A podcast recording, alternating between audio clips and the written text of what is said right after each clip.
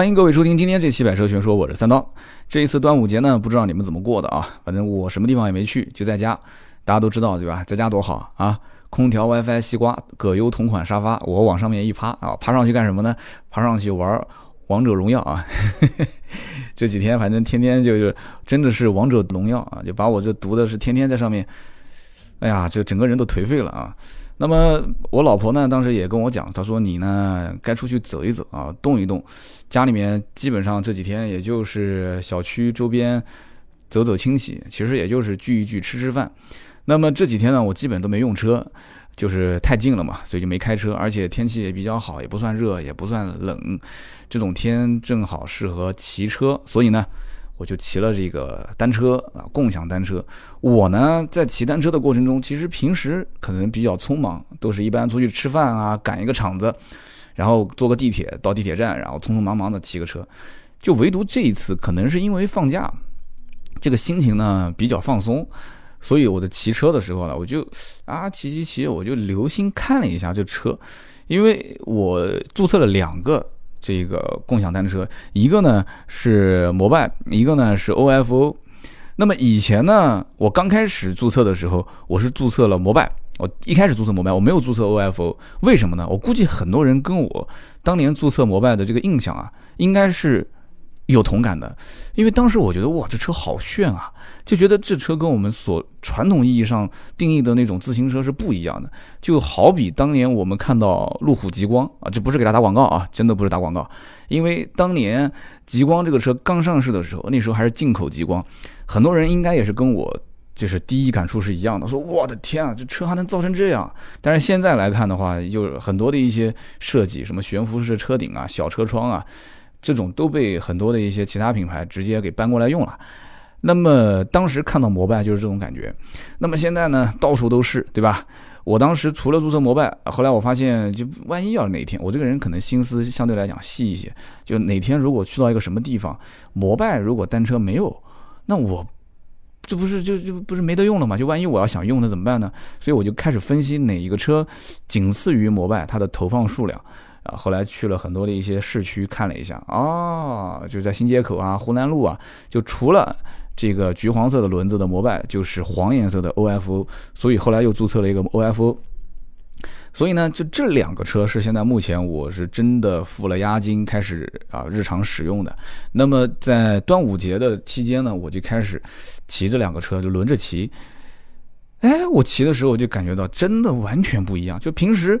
我记得有一次我发微博的时候，有人在底下评论说：“啊，你骑的是摩拜啊？哎呀，这摩拜可难骑了，这摩拜的车子你要上个坡，那真的是喝奶的劲都要用了。”但我当时就没这个感觉，为什么呢？因为我在南京的河西这一带骑，基本上都是平地啊，就相当于是一个开发的比较好的新区，所以我没有爬坡的感觉。但那哥们儿就跟我讲说：“我的天，这车爬坡真的。”结果这一次，啊，这一次我在小区附近在家，我骑摩拜。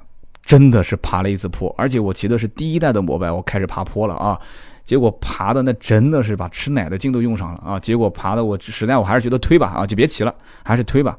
所以今天这期节目，我觉得从啊从这个共享单车的体验到我们对于买车，包括实际用车选车方面，有很多的共通之处啊。就比方说买车，很多人买车也是一样啊啊，一开始觉得这车很炫。特别炫，就被它的外表所迷惑。当然了，我们也其实在网上看到一些信息，第一代的摩拜确实成本造价非常高啊。第一代摩拜跟第二代，第二代应该是叫 Mobile Lite，L I T E 啊，Mobile Lite 轻骑版。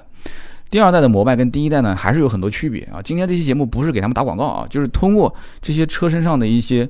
呃，部件通过它的一些结构，我们把它拆解开来，然后再说一说，引申到我们相关的汽车上面的一些，我们实际在买车过程当中可选这种摩拜单车啊，或者是 OFO 啊，对于这种共享车辆的一些心得啊，或者说是一些怎么讲呢？经验。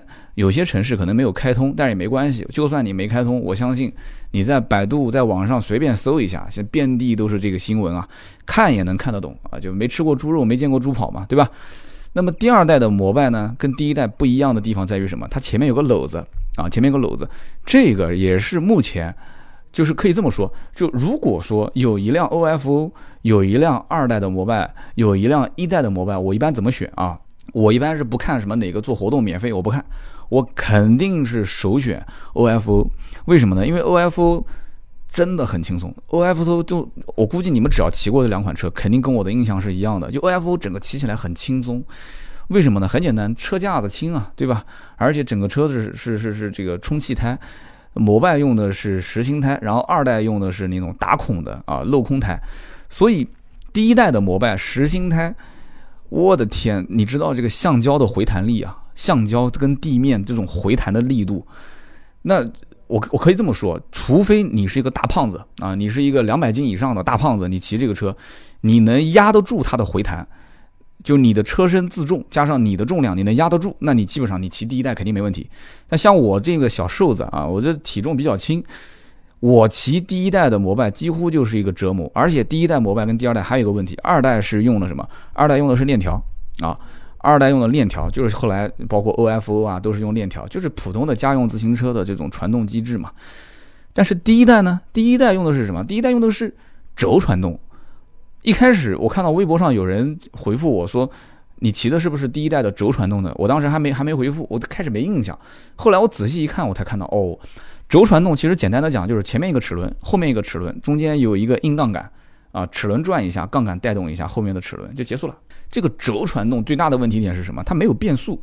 大家都知道，就是这个有变速比的话，它在爬坡的状态下，包括在平地、在下坡，它可以有不同的这种呃有有不同的变速，让你在就是踩一下大轮子之后，小轮子多带几下，还是踩几下小轮带动一下大轮，这个是有说法的。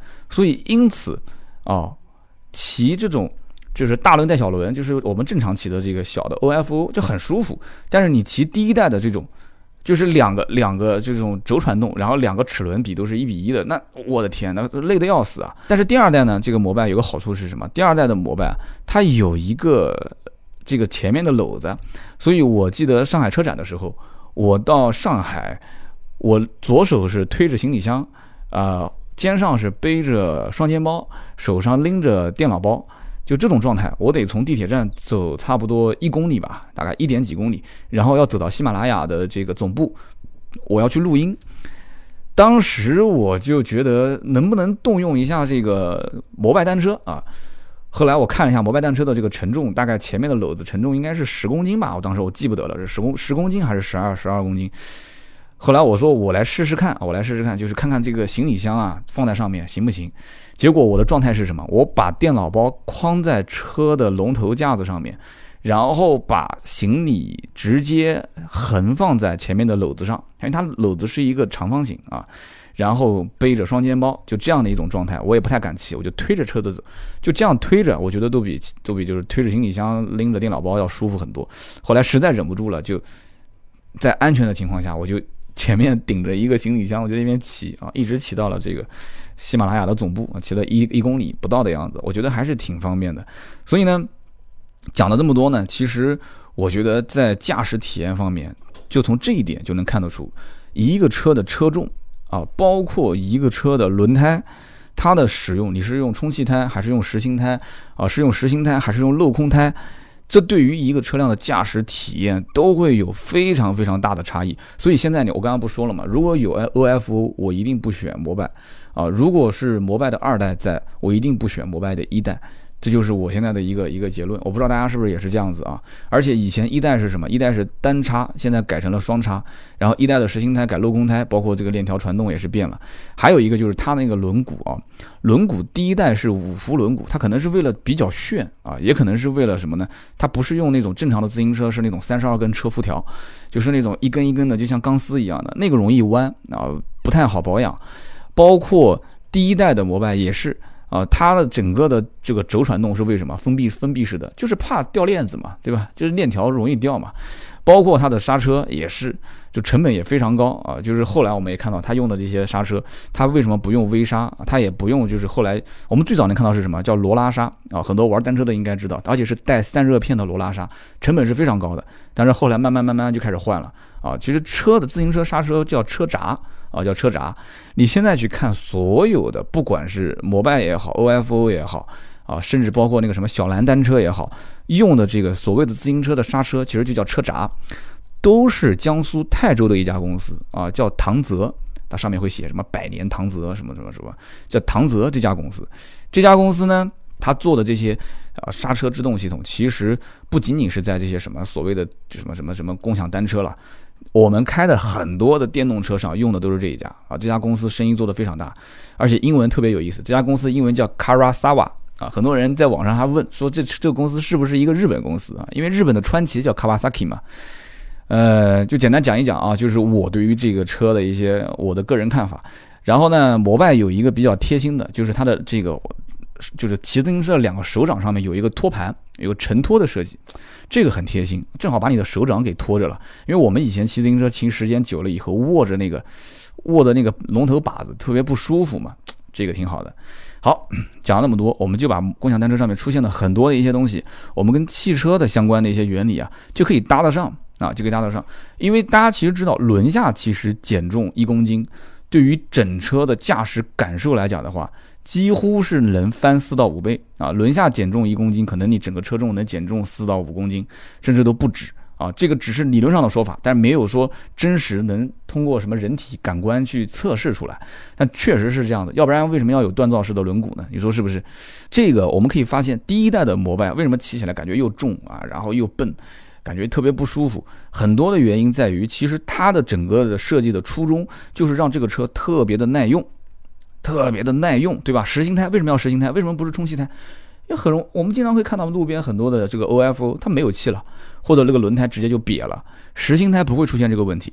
讲到这一点，我们正好也可以普及一下，汽车里面不是有一个叫防爆胎吗？其实防爆胎它也不是真的防爆，说真的嘣就爆了它就不会爆啊，不是这样，防爆胎。呃，严格意义上讲叫缺气保用轮胎，或者叫做泄气保用轮胎，啊，它不是说真的像军用的那些防爆轮胎一说的，但是家用车其实只是缺气保用轮胎，或者叫做泄气保用轮胎。那我自己的那个小奔驰上面就是防爆胎，为什么呢？很简单，你后备箱打开，发现哎没有备胎，没有备胎，几乎百分百就是你的车就是防爆胎，因为宝马车打开一看，哎没有备胎啊，我这个奔驰 C 打开一看，哎没有备胎，它就是防爆胎。防爆胎呢？就是如果啊，你要如果是这个车子真的是泄了气了，那怎么办呢？泄了气之后，你可以以八十公里每小时啊，就是八十公里以下每小时开一个小时，基本上足够你开到一些这个补胎的店啊，或者说去换轮胎的地方了。所以说，八十公里以下这个数值一定要记住。如果大家开的车是防爆胎的话。开一个小时是没问题的，但是你也不要将将好啊！我估计基本上二三十分钟，你开个导航肯定能找到修理厂了，对吧？这就是因为防爆，为什么要做防爆呢？讲白了就是缺气保用嘛，叫缺气保用或者泄气保用轮胎。就是很多人很多老百姓，包括我在内，真正你说理论知识谁都知道，如果要是车辆突然爆胎了，车子开始摇摆不定或者向一个方向去失控，这个时候你是朝这个方向打。打方向，比方说朝右边失控了，你是往右打方向，还是往左打方向，还是稳着方向盘，两边都不打，就让他去蹭，你你怎么搞？所以这个我在以前节目里面说过的，包括我我们现在在做视频叫百车百科，我们后面会普及很多这方面的一些知识啊。就是但很多人虽然理论知识，即使看到图文啦啊，或者说是看到了这个视频啦，真正到了那一刹那，他肯定是。惊慌失措，他不知道该怎么办，包括我在内，我也不敢保证说真的，万一要是爆胎了，你说我的操作完全正确，老司机，除非经历过一次啊，你你要是说他老司机开了十来年，但从来没有爆过胎，突然爆胎了，我估计他可能临时性的那个反应也不一定正确，所以防爆胎，它其实对于家用车来讲的话，只是。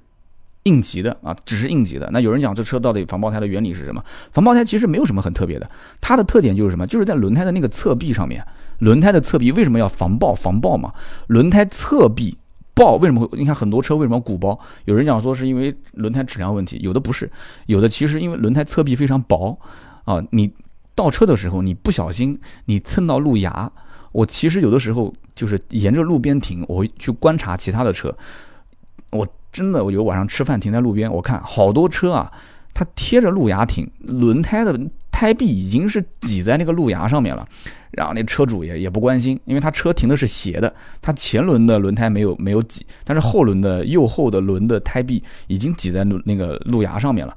吃个饭可能吃了三四个小时，啊，吃完之后回来啊，当做没有事就走了。然后哪一天发现说右后轮鼓包了，然后找 4S 店说啊，我买的新车怎么鼓包了，什么问题啊？反正肯定不是我的问题，其实是什么？可能就是因为它的侧壁停侧方位的时候就蹭路牙了。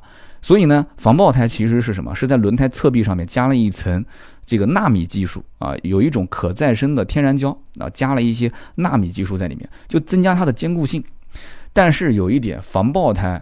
防爆胎在很多地方补胎的价格是比普通的轮胎 是要贵的啊！我前两天就是我我老婆的那个车行车记录仪，不是我想把长电改成，就是长电就是呃钥匙一拔，行车记录仪还是有电的嘛，对吧？长电一般都是接这个呃就是这个这个车上的，比方说呃我我反正我是接就是落锁自动落锁，就是防盗器嘛，然后呢。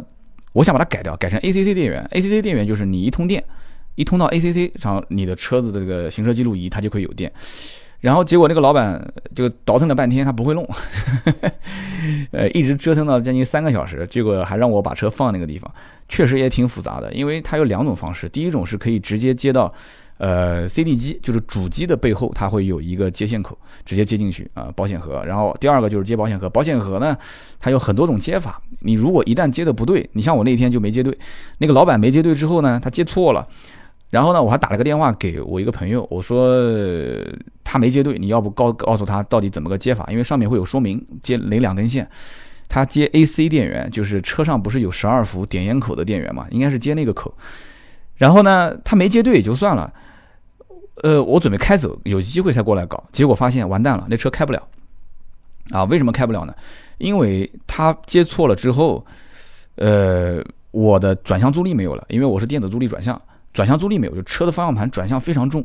第二个呢，就是我四个车窗放不下来了。啊，放不下来了，所以当时打电话问丰田的一个兄弟，丰田的兄弟讲说可能是保险丝烧掉了，然后老板呢当时也比较愧疚，就一个一个给我查，然后查完之后说肯定没烧，百分之百没烧，因为保险丝只要一接铁啊，一接铁就烧。啊，他说我肯定没接铁，这一点常识我还是有的。我看那个老板特别着急的样子，我说你别急，你别急。我说就算是烧了，我肯定不找你赔啊，没关系的啊，都家门口的。所以呢，我讲到刚刚说的防爆胎啊，就就插了一句嘴啊，就说到了刚刚我也不知道是怎么绕到这上面去了。反正讲到底，防爆啊，讲到那个补胎啊，就是讲到底就是防爆胎补胎是比较贵的，但是确实，呃，免除了我们可能会出现就突然之间啊爆胎了怎么办？所以你看。摩拜的整个的制造原理其实就是为了耐用啊，用什么实心胎啊？实心胎后来实在是受不了，就变成了这个镂空胎。讲到实心胎，我可以再普及一下。你看啊，为什么现在轿车不用实心胎？在很多很多年前，可能在一百年前，对吧？呃，就按我知道，至少老福特，老福特早年的那种车子就是用的这个实心胎。实心胎啊，包括邓禄普啊，后来发明的这种充气可拆卸轮胎，轮胎是一步一步演变过来的。啊，一开始是实心胎，而且不可拆卸，然后慢慢的变成了空心胎，啊，然后慢慢的就是就是充气轮胎嘛，然后慢慢的又变成了充气可拆卸轮胎，对吧？所以说这一点大家一定要慢慢的去去看一些资料，就可以普及很多知识。我以前在节目里面说的嘛，那固特异是世界上第一个发明了这种就就是橡胶轮胎的，然后邓禄普呢，他是发明了第一个可拆卸的就是充气式轮胎的，所以这里面都有很多的说法。那么这种这个这个实心轮胎为什么不用在汽车上面？其实非常容易理解啊！你想想看，首先就是轻量化，实心轮胎有多重？重的要死！现在车子都是要车胎啊、轮胎啊、轮毂啊都要减重。第二一个，就刚刚我前面讲的，就是这个橡胶的回弹力。你可以注意看啊，这个飞机的升降轮，它用的就是实心胎。有人讲，那飞机升降轮为什么不用充气胎？我的天，那种。那种那种高速，我不知道飞机最后落地的速度是多少。就那种时速，你要如果用用那个空心胎的话，那整个的这个爆胎的概率几乎就是百分之百了。所以它一定是用实心胎。但是呢，它用实心胎，它肯定有回弹啊，它会有回弹。它对这种悬挂的要求也比较高，而且整个的飞机的重量，它能压得住这个飞机的升降轮啊。我的这个听友里面有很多的飞行员啊，如果你是飞行员，你可以在我节目下方评论一下。就三刀说的可能不专业啊，你可以专业解释一下。然后呢，包括还有就是叉车啊，有的人在工厂里面上班，你可以看到叉车的轮胎用的也是实心胎。实心胎其实很简单，你只要你的整个的车辆的重量你能压得住它，而且你是短途行驶啊，你不是特别对这个轮胎的，就是长途驾驶有要求、舒适性有要求的话，其实实心胎更耐用，而且保养各方面更省心，几乎都不用换啊，也不存在什么光头胎不光头胎这种说法。所以呢，你像叉车上就可以用，飞机上就可以用啊，升降轮。但是汽车上如果用的话，我的天，那这个车基本上就贴着地开了，就你底盘要非常低。而且你整个车重要非常的非常的重，你得压得住它，要不然的话，你开这个车哐铃哐啷，哐铃哐啷的，那你整个人可能头顶就就撞着天花板了，就大概是这么个概念。而且还有一点，我建议大家，如果你是用充气轮胎的这个车辆，你就不要想去改防爆胎了。啊，因为防爆胎对于悬挂的要求和普通的充气胎对悬挂的要求是不一样的，也就很容易理解嘛。因为你防爆胎如果开到路上的话，那整个的颠簸它的硬度和你的一个充气轮胎的话，那个整个的颠簸硬度都不一样，你悬挂整个是要做重新的调教。呃，这是对于轮胎上面啊，我刚刚讲到了这个共享租车，就第一个想到关于轮胎，然后其次呢就是关于刹车，大家可以看到啊。现在这个刹车基本上都统一了啊，就是用那种爆闸啊，就什么叫爆闸？就是大家可以看到 OFO 的刹车，你只要它是个小圆盘啊，是个小圆盘，然后你一捏刹车，那个小圆盘啪一收紧，然后直接就开始摩擦。这个呢，大家很容易理解，一摩擦它就有制动力了嘛，对吧？那么我刚刚前面也讲了，最早的第一代摩拜成本比较高，用的是罗拉刹，但是现在呢，我估计它也不会考虑了，因为第一代的摩拜可能网上传言有人说造价成本六千多。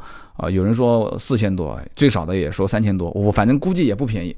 所以呢，当时是完全是为了耐用啊，去不惜成本去造，对吧？轮胎我也是为了以后免保养啊，链条我也不用了，我用轴传动，今后也是免保养。包括我刚刚前面讲的，就是整个的，就是它的三十二根车辐条也不用了，因为以以前那种车辐条就是一根一根小钢丝，万一要是弯了啊变形了，还得要换，我就给你用五辐轮毂。对吧？像汽车一样的那种塑料的橘黄色的五辐轮毂，以前那一代二十五公斤，第二代的 Mobile Light 就是后来做的跟像现在的这个 OFO 啊或者其他的一些同行一样的，就是全部改成了车辐条了啊，就是一些小钢丝条，也改成了链条传动了，但是还是没有用充气胎，但是整个的车重变成了十七公斤，那一变成十七公斤之后，整个车就非常非常的。非常非常的好骑，所以这不就跟汽车一样吗？汽车为什么要轻量化？汽车为什么要轻量化？我觉得直接你去骑一下 OFO，再骑一下第一代的摩拜，我觉得你完完全全你就能理解为什么现在的车辆都要去啊用什么全铝合金车身啦，要用什么碳纤维啊，或者用一些复合型材质，为什么要这么做？啊，这里面还涉及到什么？就自行车可能不不考虑，呃，万一要是碰撞了会怎样啊？碰撞了车身强度高不高？因为，要撞轻了吧都没事，撞重了你就是强度再高也没用，因为自行车是肉包铁，对吧？但是汽车就不行，汽车在很多的一些关键性的节点啊，比方说 A 柱、B 柱啊，比方说侧面的防撞钢梁、斜拉式钢梁，对吧？呃，包括点焊、铅焊，包括激光焊接，包括很多一些车后尾部。因为你车往从后往前撞，其实很多人估计也不太在意这些东西。有人讲说啊，后防撞钢梁，其实现在整个都是承载式车身，承载式车身它整个承受车辆就是车辆承受撞击的这个力度，它不是靠那个什么一个钢梁、两个钢梁去，但是有好处啊，有好处，但也有坏处。你钢梁装上去之后，你是承受了撞击，但是你要是撞别人呢，对不对？就像之前有人讲说，这个比亚迪 S 七号称陆地坦克。啊，你以为这是件好事啊？陆地坦克那是要撞死人的，那个是，我觉得那就是一个在中国法律不健全的情况下诞生的车辆。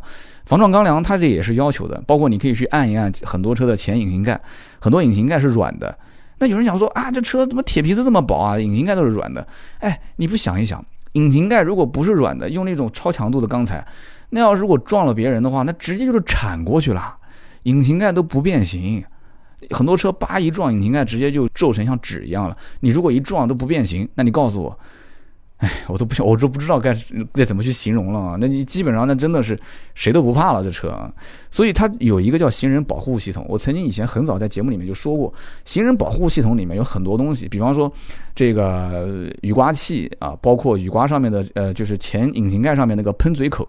以前很多老式车辆的喷嘴口都是喷水啊，就是喷。前挡风玻璃的那个清洁水，很多都是放在引擎盖上面，然后到了后来都是收在引擎盖的里面，包括雨刮器也是收在引擎盖里面。为什么？就是防止二次伤害啊！就万一万一要撞了人，撞了人之后人翻滚到引擎盖上面之后，头部如果撞到了这个因为速度慢还好，速度快的话，头部如果撞到这个喷水口啊，或者是撞到这个雨刮器的这个滑杆啊、拨杆，那肯定是要出二次伤害的。所以说都是收在里面，这是行人保护，不但不但是啊别人撞你，你对驾驶人员要有保护，那同时你也要保护行人啊，就大家都是一条命啊。讲到刚刚说这个轮胎啊，包括说到这个现在说刹车啊，刚刚说的车身结构，这个刹车呢，你看那个车身上的，就是刚刚我讲了很多种刹车形式，包括微刹，包括这种什么爆爆炸式的刹车，包括碟刹，就是盘刹。其实这个原理跟汽车上也是一样的，汽车上基本上除了鼓刹就是盘刹。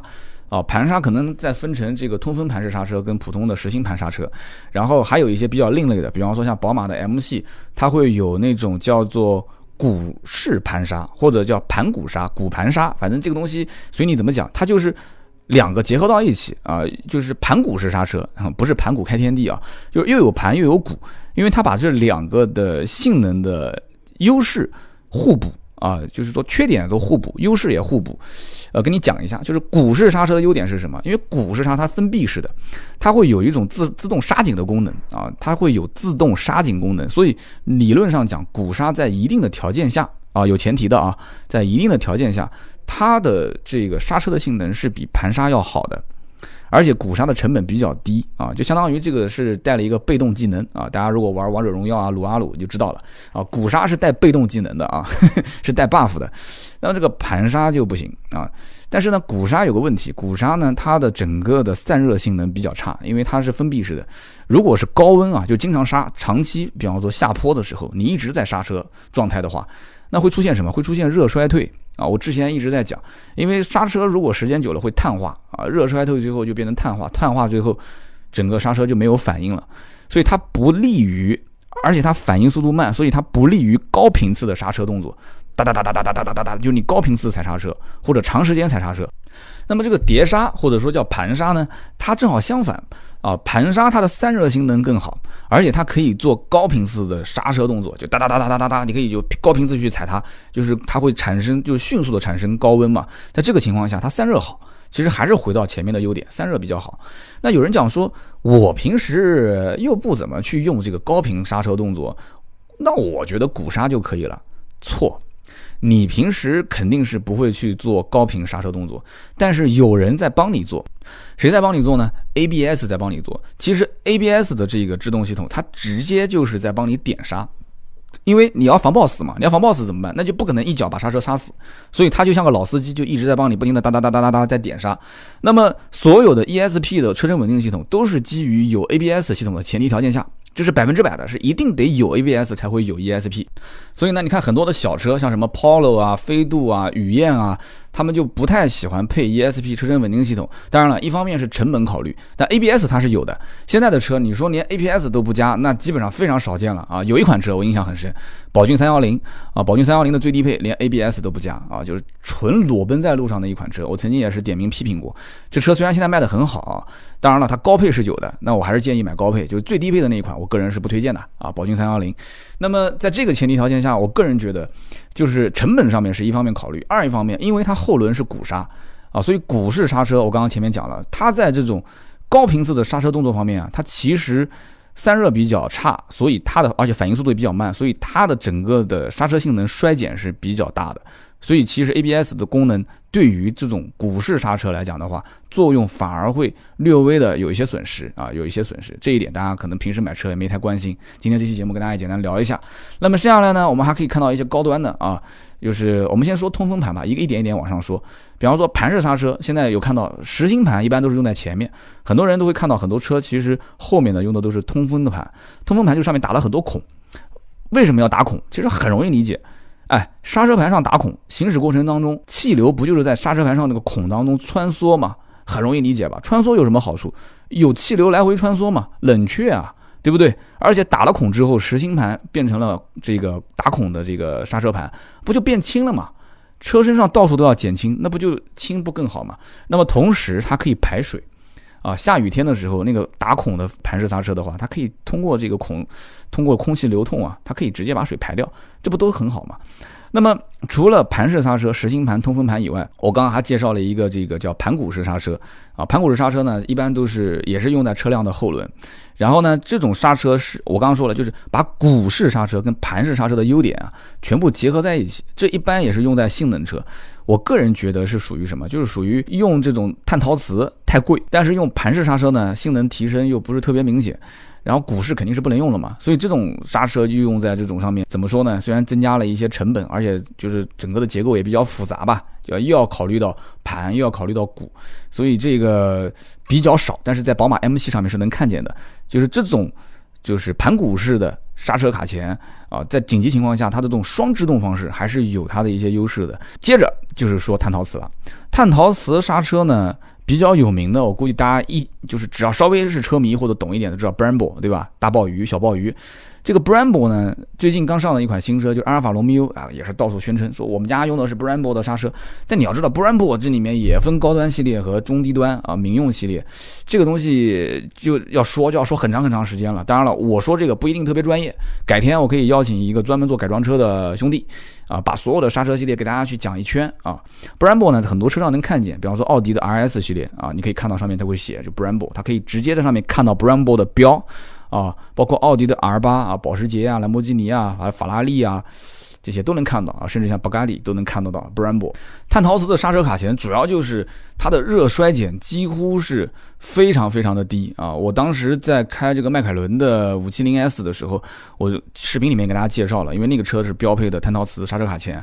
那么法拉利也是标配，然后 R 八是选配，但是选这个碳陶瓷的话会贵的要死啊。当时选一套的话要十二万多。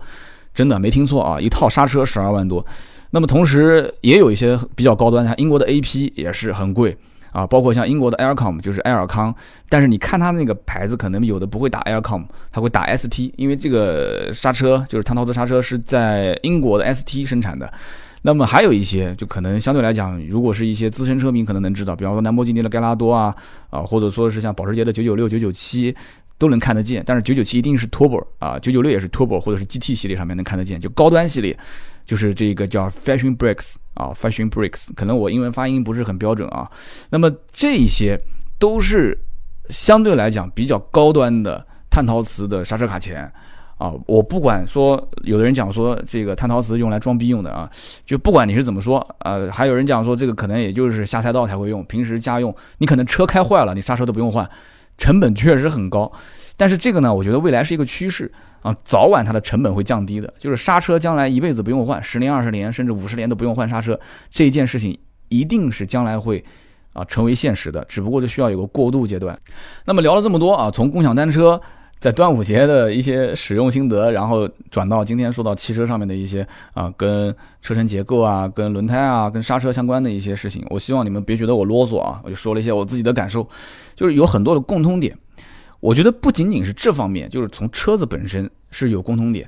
我觉得从这件事情本身上来讲，我最后总结一下，也有很多共通点啊。哎，你想一想，这个共享单车为什么不是这些飞鸽自行车、永久自行车、凤凰自行车这些老牌的自行车公司去做，却是一个我可以说他根本就不懂自行车，或者说就至少创始人可能对于这些什么自行车行业啊、技术啊。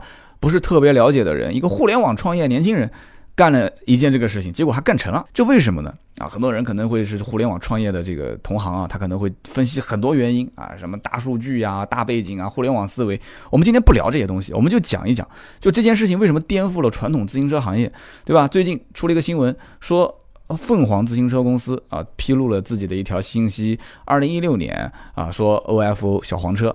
找他订购了五百万辆，五百万辆啊，听好了这个数字啊，五百万辆。那么他赚了多少钱呢？说二零一六年累计赚了四千多万。有人哇，赚四千多万，一个卖自行车的那还不错，挺挣钱的。哎，五百万辆赚四千多万，这个账你怎么算呢？换言之，就是说一辆凤凰自行车，就是现在我们骑的这个 OFO 是找凤凰自行车厂造的，一辆车赚八块钱。啊，就是我不知道真的假的，反正这个新闻现在铺天盖地都是，一辆车赚八块钱，但我相信，我绝对相信，一个根本都卖不出去车的一个凤凰自行车厂，突然之间来了一个人说要造五百万辆车，这个订单，而且造一年，你想什么概念？一辆车就是造八块钱，一年赚四千万，对吧？这不就是跟那个《人民的名义》里面的那个造什么什么保安服，那个黄毛，啊，说我给你拉笔订单造保安服啊，一个一一件衣服挣几块钱，这一回事啊，我感觉真的是一回事。你想一想，从一九八六年开始啊，自行车出行占到整个公共出行百分之六十八，然后一直到二零一五年，就是这些什么所谓的单车没有来以前啊，没有没有开始盛行，中国人自行车出行才仅仅不到百分之二十，大概在百分之十七十八。这个概率现在啊，整个的全中国据说使用这个单车已经是注册人数两千多万了，两千多万，兄弟们啊，这个城市覆盖还没说再下沉到各个什么乡村啊，什么什么县城啊，你想就已经两千多万人在用了。所以我曾经就举个例子，我说传统行业跟互联网行业之间的区别啊，就相当于索尼当年是最早发明 MP3 的，但是呢，他没做好。对吧？你现在买 M P 三，你会买索尼的吗？为什么呢？因为索尼它有唱片公司，唱片公司绝对不允许部门内的这个 M P 三的这个部门去成长。它要是成长了，谁来买唱片呢？对不对？你说每首歌按一首歌一首歌的去听，那我这张专辑十几首歌放在一起，我压成一张碟，那谁来买？没人买了。柯达是最早发明数码相机的，对吧？但是柯达有胶卷的生意，对吧？你数码相机如果普及了，那胶卷谁来买呢？你说是不是？所以这里面都会有所制约啊。我觉得自行车厂做不了 OFO，其实就讲这一个例子就完全能说清楚了。最近一段时间，网上有一个特别火的视频，我给大家最后八卦一下。有一个这个台大的教授，一个老爷子，我估计很多人看过，说什么改装车是年轻人释放生命的第一步啊，巴拉巴拉巴拉。管那个这个哥们儿也是老愤青啊，一个老愤青啊，就开始说各种这个不是那个不是的啊，对社会各种抱怨，年轻人就喜欢听啊啊。但是呢，他说了几点，我觉得我还是特别认可的。他说改装车其实是释放创造力，这一点我是完全认可的。你说没有一点技术，或者说你不去啃一啃相关的这个硬的技术，你对车子没有一些最基础的，或者说其实基础都不行，就是深入的了解改装车。你如果改过车，你一定知道。改装车，特别是一些当年像从早早年玩玩这个南京的圈子里面，最早比方说玩马自达的啊马六，然后玩斯巴鲁，一点一点改过来，到现在可能玩一些其他的性能车，这帮人吃了很多的亏，走了很多的弯路，但是沉淀了非常非常多的改装经验，这绝对是创造力啊，这是用钱怼出来的创造力啊。所以呢，那个老教授，台大老教授就讲了，你在网上搜搜台大教授改装车，肯定能搜到这个视频。对吧？呃，台大教授讲说，德国就出了一个 AMG 啊，这 AMG 那几个哥们儿就是改装车，讲的确实也是啊。我曾经也说过 AMG 的历史，确实也是啊。原来是在奔驰给他做赛车，结果呢，奔驰的技术不愿意共享给别人，两个人气得不得了，说他妈的，我自己的技术你为什么不共享？对吧？我是想让我的技术让更多的品牌去用，但奔驰就是不给卖。然后两个哥们儿出来自己开车行啊，开改装店，结果就造出了 AMG，结果又被奔驰全资收购。所以这个。改装啊，确实能改出未来啊。然后那个老老老爷子啊，台大教授又说了，说什么尼采的学说在欧洲流行的时候，那个是一九三零年代是吧？说这个飞行大赛、汽车大赛就各种流行年代。说欧洲、美国，美国出了个女飞行员，环整个的全球去飞行，的确是这样。我觉得现在这个社会啊，也是这样子的，就是汽车行业现在越来越多的，其实你看都在跟互联网上去靠。其实他在干什么事情啊？他其实是从一个只会造车。造好车，然后送到你手上，行了，就我的任务完成了。剩下来就是帮你车子保养保养、维修维修，提供你汽车配件。就是汽车厂家已经从这样的一个公司开始转型，或者说，我个人的判断就是，他甚至都不用转型，他去买那些什么样的公司，就类似全资收购什么样的公司，就类似像什么 OFO 啊，或者是像摩拜，就类似像这样的公司，倒不是说收他，而是找到这样的一类公司。把它独立出来，啊，就像沃伦·巴菲特就曾经说过，我一定不会去投一家传统型企业什么互联网改造的上市公司，我肯定不会投，这种改造是肯定不成功的，啊，互联网的基因是与生俱来的，互联网公司就是互联网公司，它可能汽车厂商也是一样，我传统型制造汽车的企业就是传统型制造汽车的企业，我的思路是不可能改变的，那怎么办？要有一家这种公司干嘛？啊，绕了半天，它干嘛？它是用来教会别人怎么用汽车。有人讲说，我这我用汽车我还不会用，对啊，用汽车你会用啊。但你看自行车你会用吗？你自行车用了那么多年，对吧？人人都会骑，但是为什么就会出个摩拜单车呢？啊，解决你最后五公里以内的行程啊，解决你最后三公里、两公里以内的行程，就是他会教会你用汽车。汽车人人都会开，但是在什么情况下去用汽车？啊，怎么样用汽车最合理啊？怎么样停车最省钱？怎么样用汽车最省心？